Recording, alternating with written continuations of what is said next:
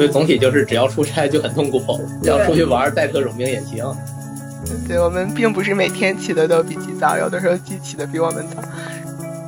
就是那个机场前天晚上才走，第二天白天又去，感觉你来这上班那种感觉。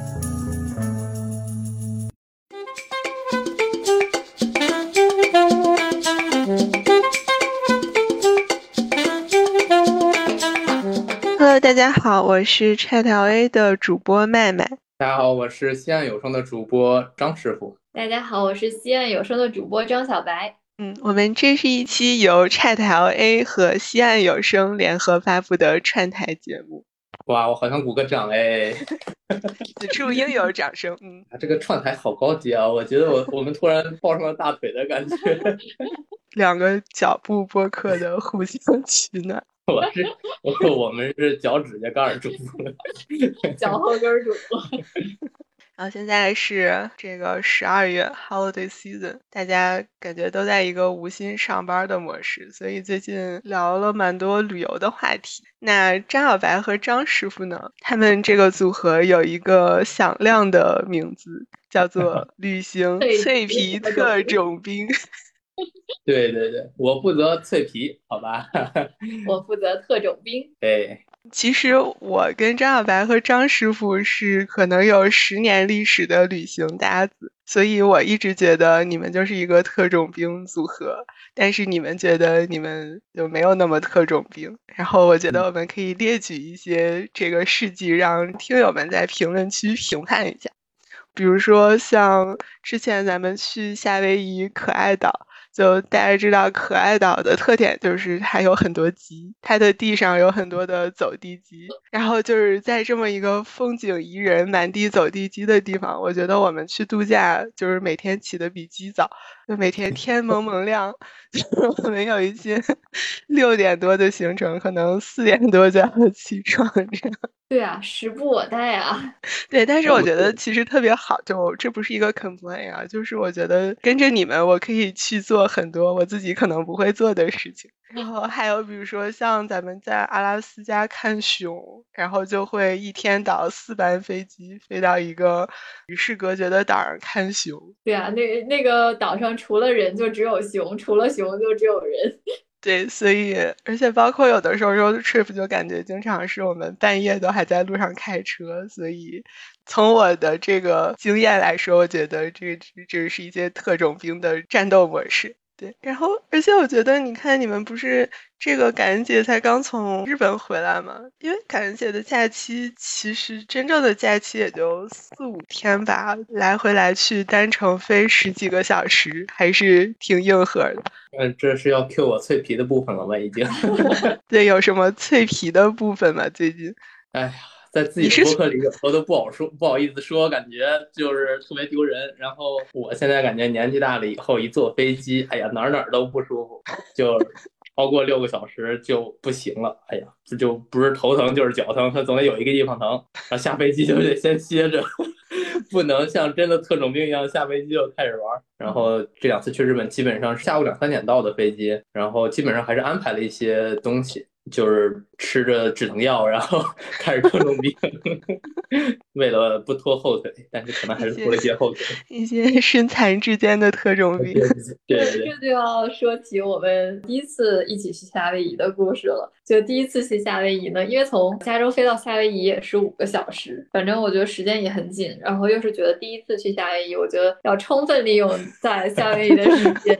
然后呢，我们到夏威夷好像是十早晨十点还是十一点的样子，然后就安排了一个下午两点。做一个那个呃 underwater scooter 的，我现在说起来都觉得头疼。这是一个，这那个，就是在水下，你可以骑在一个小摩托车上，然后但你会戴一个罩子，就像一个台呃宇航员的头盔一样，然后你就不需要任何的浮潜设备，你就可以在这个头盔里面自由呼吸。但是呢，理论上来说，这是一个非常就是 easy 的一个活动，只需要坐船，然后下海的时间应该也只有二十分钟吧。但是当时我低估了这个整个六个小时飞机对于张师傅带来的毁灭性的打击，然后还有就是那个海上的颠簸程度，所以从我们下了飞机，然后到那个港口，坐上那艘船，然后我们的同伴是一对韩国的母女，然后那个小女孩就一直在吐，一直在吐，然后张师傅头疼，然后他也很想吐，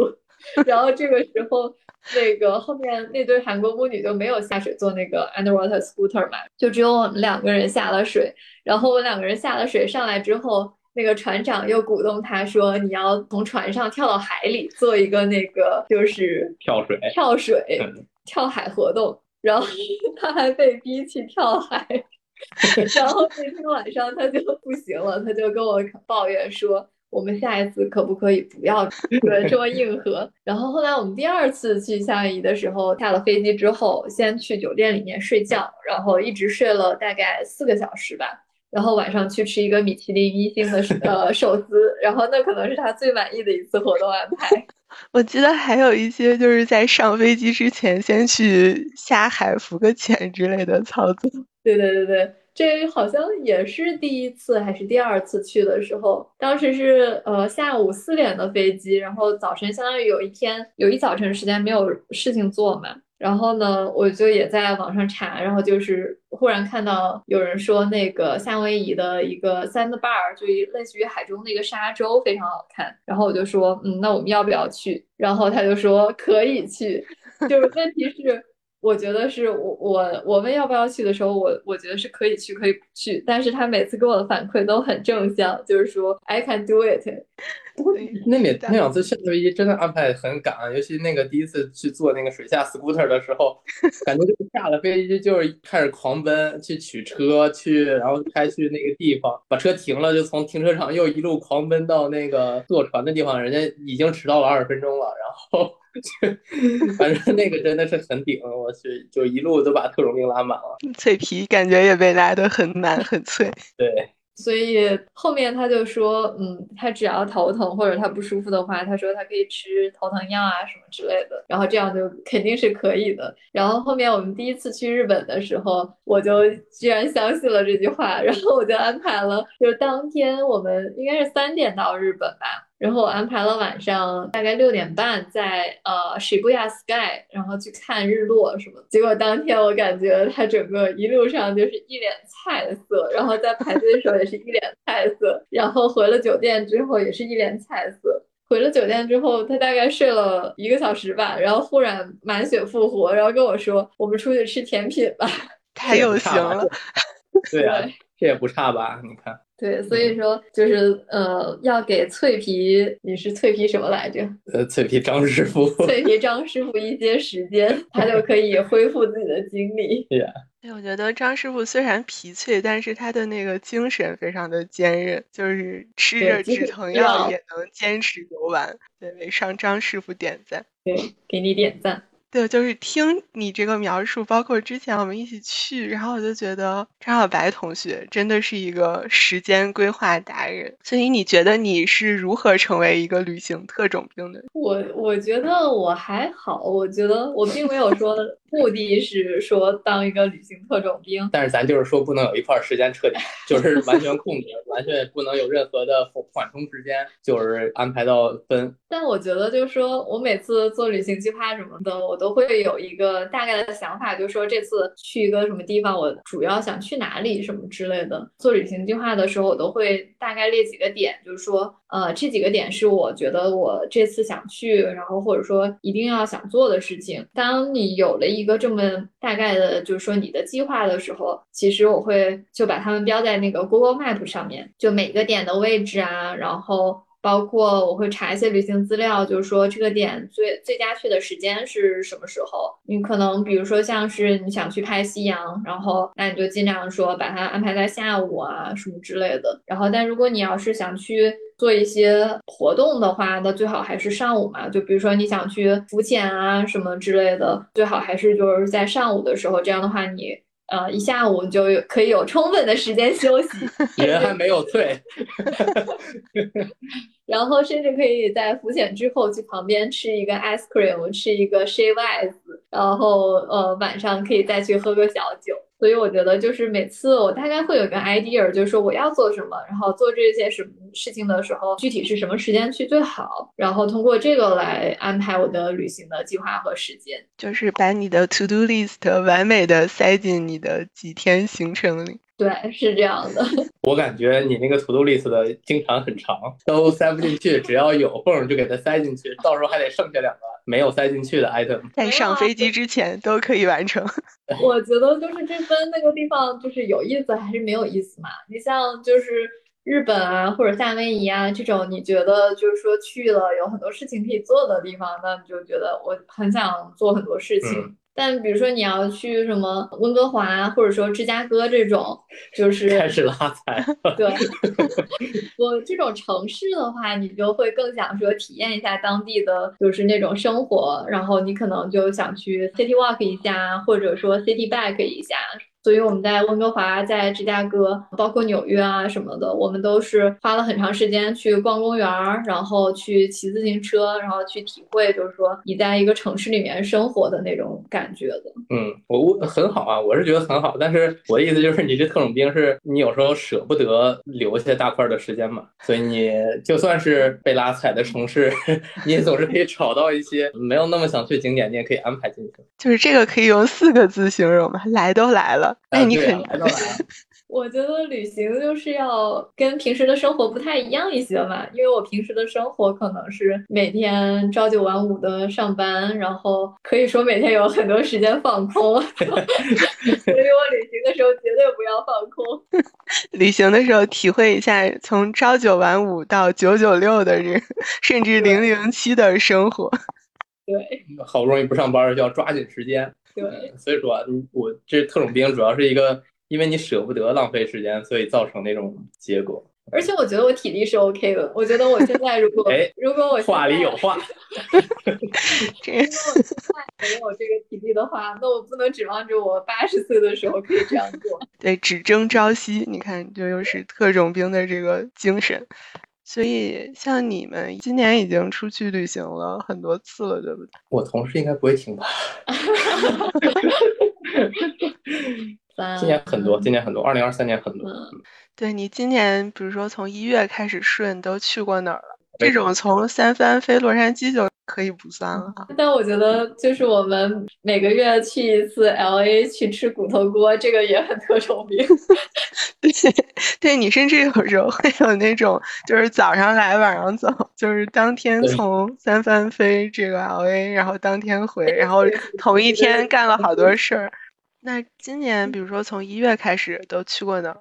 今年一月，我们和麦麦一起去了夏威夷，然后这次我们去了可爱岛，然后我们去了可爱岛，然后每天起的 比鸡早。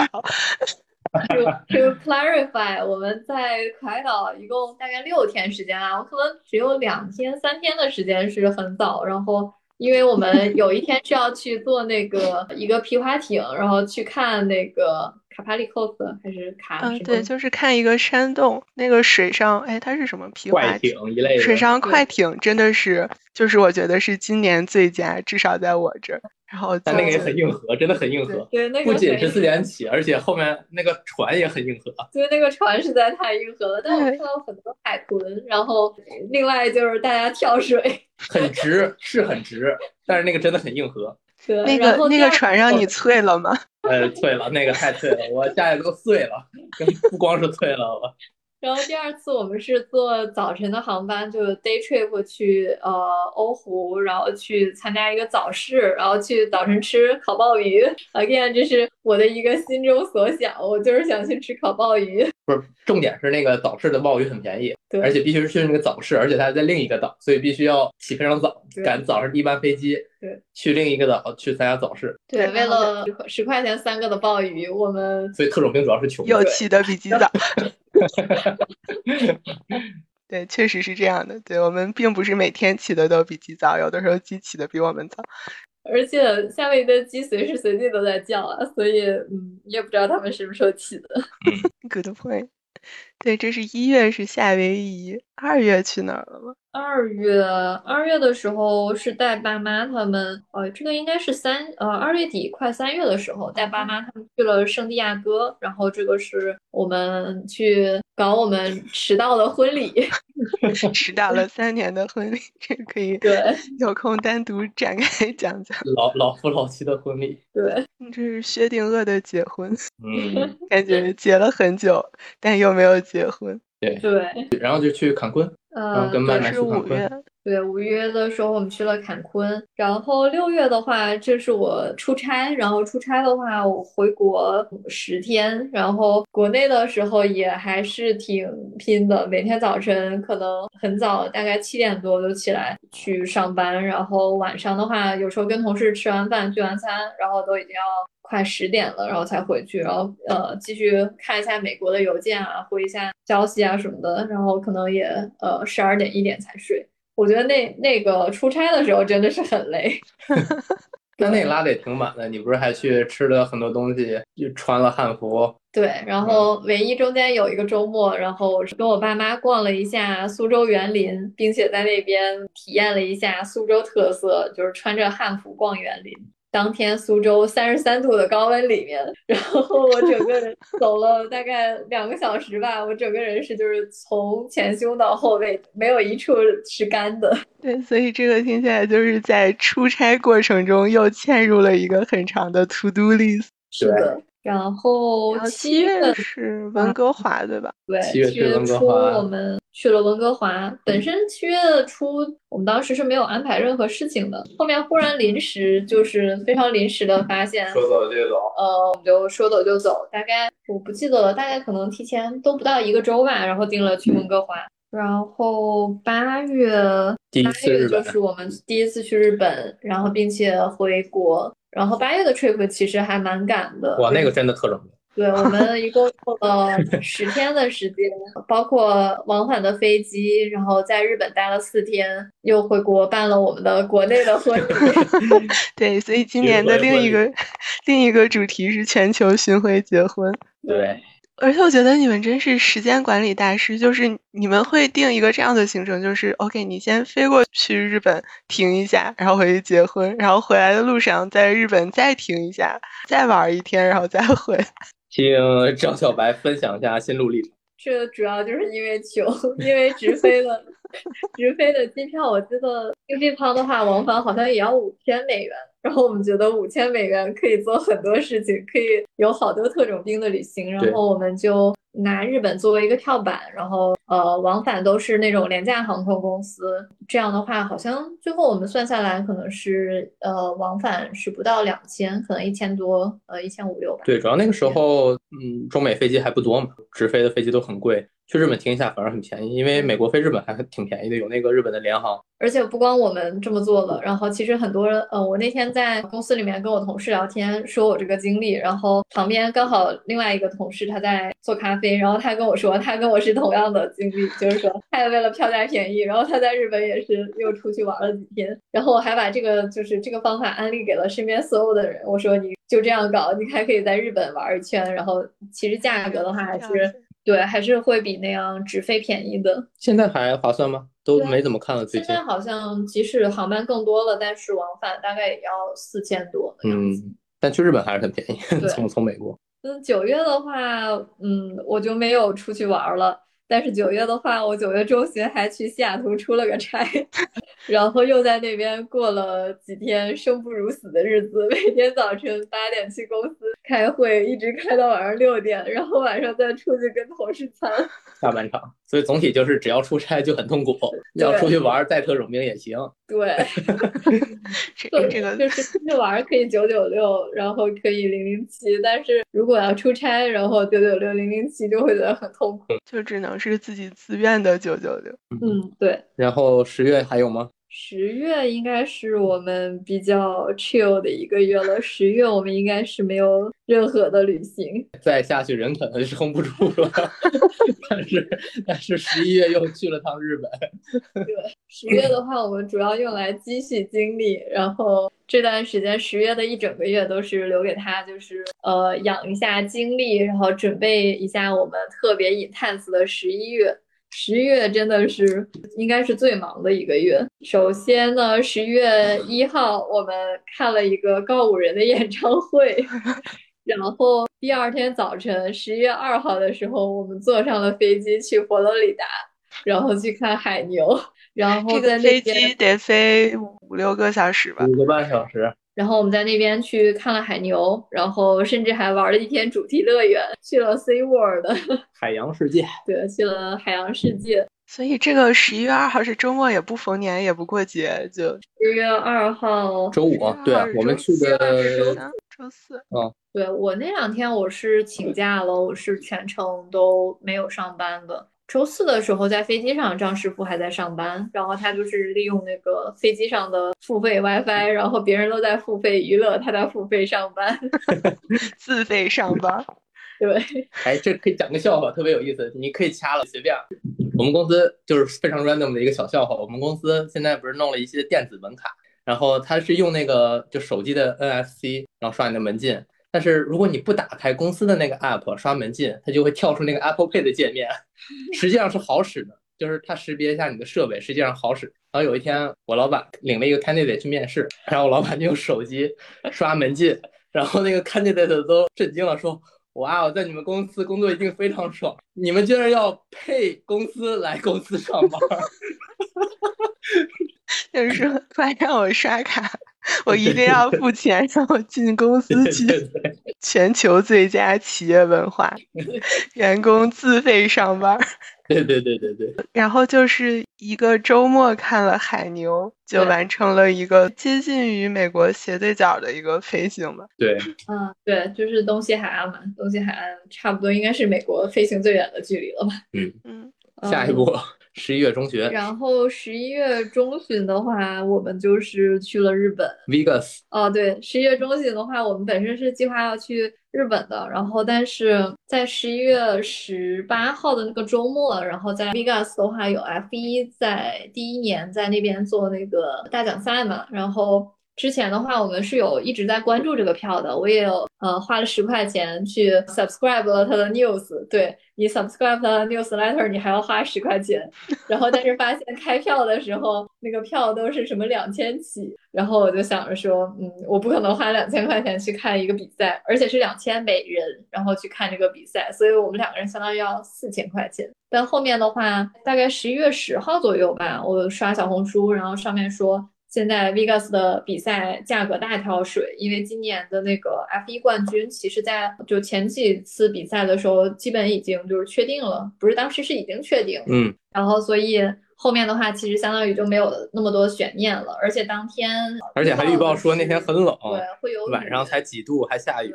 然后，所以很多人的话就是在清售自己手里的票，然后就有很多票贩子就在卖票什么的。然后我当时就有去查，然后一看，当时好像大概票是三百五左右，然后就是我们想去的那个看台。呃，我是一直在蹲，就从十一月十号，然后一直蹲到了十一月十四号吧。就我们其实当时已经买了机票，打算那个周末去看一场排位赛。排位赛。然后等到呃周三的时候，我忽然发现这个三百五的票变成两百多，还是一百大几？对，最便宜的票有一百大几，不到两百。对，就很便宜。那就然后我们到十都不到十分之一了。嗯，对。而且当时我们是大概用了一个很合算的价格买到了前三排的票，就是离那个场地非常的近。然后我觉得这个作为张师傅三十五岁的生日礼物非常的合适。虽然他的生日张师傅为什么要 Q 我的年龄？对，虽然他的生日已经在十一月初过了，但是呃，因为我在公司过。对，我在公司的群里面看到有人就是发了说他给自己买了奖励自己买了那个两千块的票，然后因为自己是大冤种，四十岁的生日，然后觉得自己是要奖励他。对对对，他虽然说大眼种，但是人家四十岁才达成的成就，张师傅在三十五岁就达成了。哎呀，开心。对，所以我们就在我们去日本之前很极限的，应该也是周五去，然后周日六晚上回来，然后就大概是不到四十八小时往返。不是从 Vegas 回来，是前一天晚上，我们要坐第二天早上去日本的飞机，就是那个机场前天晚上你才走，第二天白天又去，感觉你来这上班那种感觉。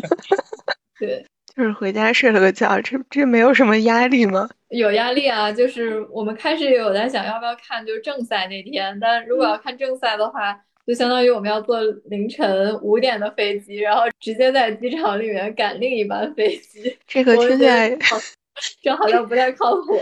我觉得这个听起来是早几年你也能干的事儿。不是，要是机票便宜，我估计也干得出来。机票是还 OK，但是我当时主要是担心就是会 miss 掉日本的行程啊，因为日本我们订了很多的酒店啊，什么机票啊，都是就是一直很想去的。所以从 Vegas 回来之后才是去日本第二次。然后呢，我们又在日本待了七天吧，日本七天乐，对对，日本七天乐。那这个日本其实就是你约等于有一天就是要在路上，整个就来回往返贡献给飞机。对啊，单程十二小时嘛，来回二十四小时。脆皮张师傅没有表现出任何不适吗？还行，回来还好。哦不，哎呀，在日本又感冒了。对，在日本最后几天就又很难受，直接就脆皮那儿了。然后最后坐飞机就还好，就是吃了一些感冒药，可能症状有所缓解。而且回来就九个半小时嘛，就还好。去往东飞，呃，不是往西飞就很痛苦。我们安排日本行程的时候，他也是跟我说，因为我们也是下午两三点到嘛，他跟我说他当天就可以降落在日本，之后他就可以从东京去呃京都或者大。因为我们这次主要的行程是在关西嘛，所以我们其实是要从东京到那个关西，然后去京都或者大阪的。然后他跟我说，他当天因为京都呃东京到京都或者大阪就是两个小时的新干线嘛，他跟我说他当天 OK，然后我就是坚决不相信他，我说 根据你的历史记录来说，你可能当天需要就是有前科没办法下了飞机。找个酒店休息一下，然后吃个饭，然后睡一觉，第二天早晨再出发。这是一些数据驱动的决策成功案例。对对对，是的。对，这个十一月听起来很硬核了，但是你们十二月即将到来的旅途应该比这个更硬核。哦，对。我们十二月要去智利和南极。强颜欢笑的张师傅，哎，这是要去坐一个游轮去南极，对吧？对，总共在船上的时间是十九天，然后我们会提前到智利，然后因为据说拉美的航空公司不是特别的 reliable，所以他们经常会临时取消啊什么的，所以我们是提前两天时间到，然后。呃，在智利住两天，然后后面的话坐游轮去南极。但是听，因为我们报的是一个比较硬核的一个路线吧，就是南极三岛，它中间其实是会有很多让你下船，然后去 hiking，包括呃冲锋舟登陆，然后还有呃皮划艇，然后还有南极跳水、南极跳海。然后如果你在南极跳海了，你还可以得到一个 certificate，上面有一。企鹅写了一个什么？Polar plunge。Polar plunge。我还以为企鹅写一个说 You jump, I jump。写了一个 Polar plunge，然后呃，我现在最近几天一直在给脆皮张师傅做动员，就是让他鼓励他去跳这个水，然后拿到那张企鹅证书。不，但是我看张师傅现在的表情，感觉他想立刻跳海。对，所以这应该也是一个比较硬核的旅程，到时候呃可以回来之后给大家分享一下。非常期待脆皮特种兵从南极前线发回来的第一手报道。第二天就脆皮。这次你面对的挑战又多了一个，因为这次除了就是飞机之外，还有可能会晕船。我也不是晕飞机，就真的坐飞机就很痛苦。OK。还有还有，你老婆比你跳海。也 没事，哥们儿跳过了，好吧？上次在那个 夏威夷的 scooter 那个船上。所以特种兵就是两个核心技能，一个就是时间规划，要把你的很长的 to do list 尽可能的塞到你的很短的假期里，还有就是一些省钱的小技巧。哎，你们觉得这个特种兵旅行是省钱还是费钱？如果你不出去玩，肯定是最省钱的。不出去立省百分之百，对，不玩立省百分之百。但呃，就像我们去阿拉斯加那次嘛，就是我们一天坐四次飞机，然后当天往返，其实主要是为了省钱啊。因为当天往返的话，这样其实是最便宜的嘛，就你不需要住宿啊什么的。大部分人会在那个 King Salmon，就是中间的一个呃 flat jump 的地方，然后去住一晚上。但当地的话，因为它是一个比较小的，类似于渔港，然后所以它当地的住宿也比较少，然后条件也比较差，再加上就会很贵。当时我们的人那么多的情况下，我觉得我们当天往返肯定是一个最省钱的一个选项，而且应该是就住宿条件会比较好的一个选项嘛。另外的话，就是我们可能去日本，呃，这次第二次去日本的话，主要是因为我们手里有一张那个希尔顿的房券，就是可以兑换全球应该是任何一个希尔顿酒店的一晚的房间。然后心里想，你有这件东西的时候，你肯定想我要兑换出最高的价值。然后日本不用就亏了，对吧？对，如果你看我就兑换我们家门口的希尔顿，然后一晚上也就一百块，那相当于我我这个房券别人都能兑换出八百一千，我兑我兑出来一百，那就是我亏了，然后还不如把它卖掉，然后所以嗯。最合算的几个酒店之一吧，就是我们这次去的，就是希尔顿，它新在那个日本开的一个很高级的一个 resort，我忘记那个山的具体名字，反正是在京都北边的一个山脚下，然后是风景很好的。红叶季的话，就是会看到整个山都是渐层的那种红啊、黄啊、绿啊那种。包括整个的环境都很好，所以我们是选了就是兑换一天那边的住宿。整个呃十一月的日本旅行，也就是为了去住这个高级酒店。所以这个高级酒店的价值大概是多少？一千到一万？我没有看它枫叶季，就红叶季的话，一般酒店会更贵嘛。但是它 regular 的价值大概是一千到一万，红叶季的话，应该是会再高个百分之十到二十的样子。但但是我们为了往返日本，我们花了每个人两千块钱的机票，是两千，总共两千吧，总共两千，总共两千，两个人总共两千多。对我们两个人花了两千块的机票，所以为了获得这个一千美金的酒店，然后又花了两千美，但是获得了一些无价的体验。呃，对，本来也是想红叶季去的。对，但那个就环境真的是很好，我真的是非常推荐。如果大家有那个房券的话，是可以在那边去住一下的。哎，你觉得花现金值吗？呃，去住那酒店？现金的话，我看网上有一些人会有那个住三付二，就是其实没有那么贵，但是你要住三天，相当于你花两千块钱，你可以住三天。但如果你要是让我两千块钱住一个酒店的话，我可能还是要考虑一下。我可能不会住两千块的酒店，所以就感觉你这一年真的是每个月都不太在家，都会在路上。嗯，多多少少吧。今年确实是，主要有有种感觉，前几年攒着，前几年没能出去玩，这两年都报复性出游的感觉。对，至于特种兵嘛，我觉得还是那个，就是你有时候安排了出去玩，本身又没有多少年假。然后来都来了，来都来了，你出去总得总是想把那些之前在小红书上看到的景点都把它安排进去，对，不大想有那种大块的时间空。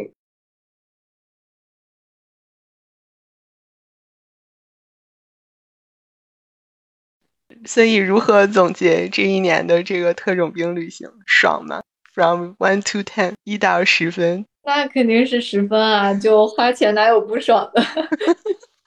对，没有花钱的不是。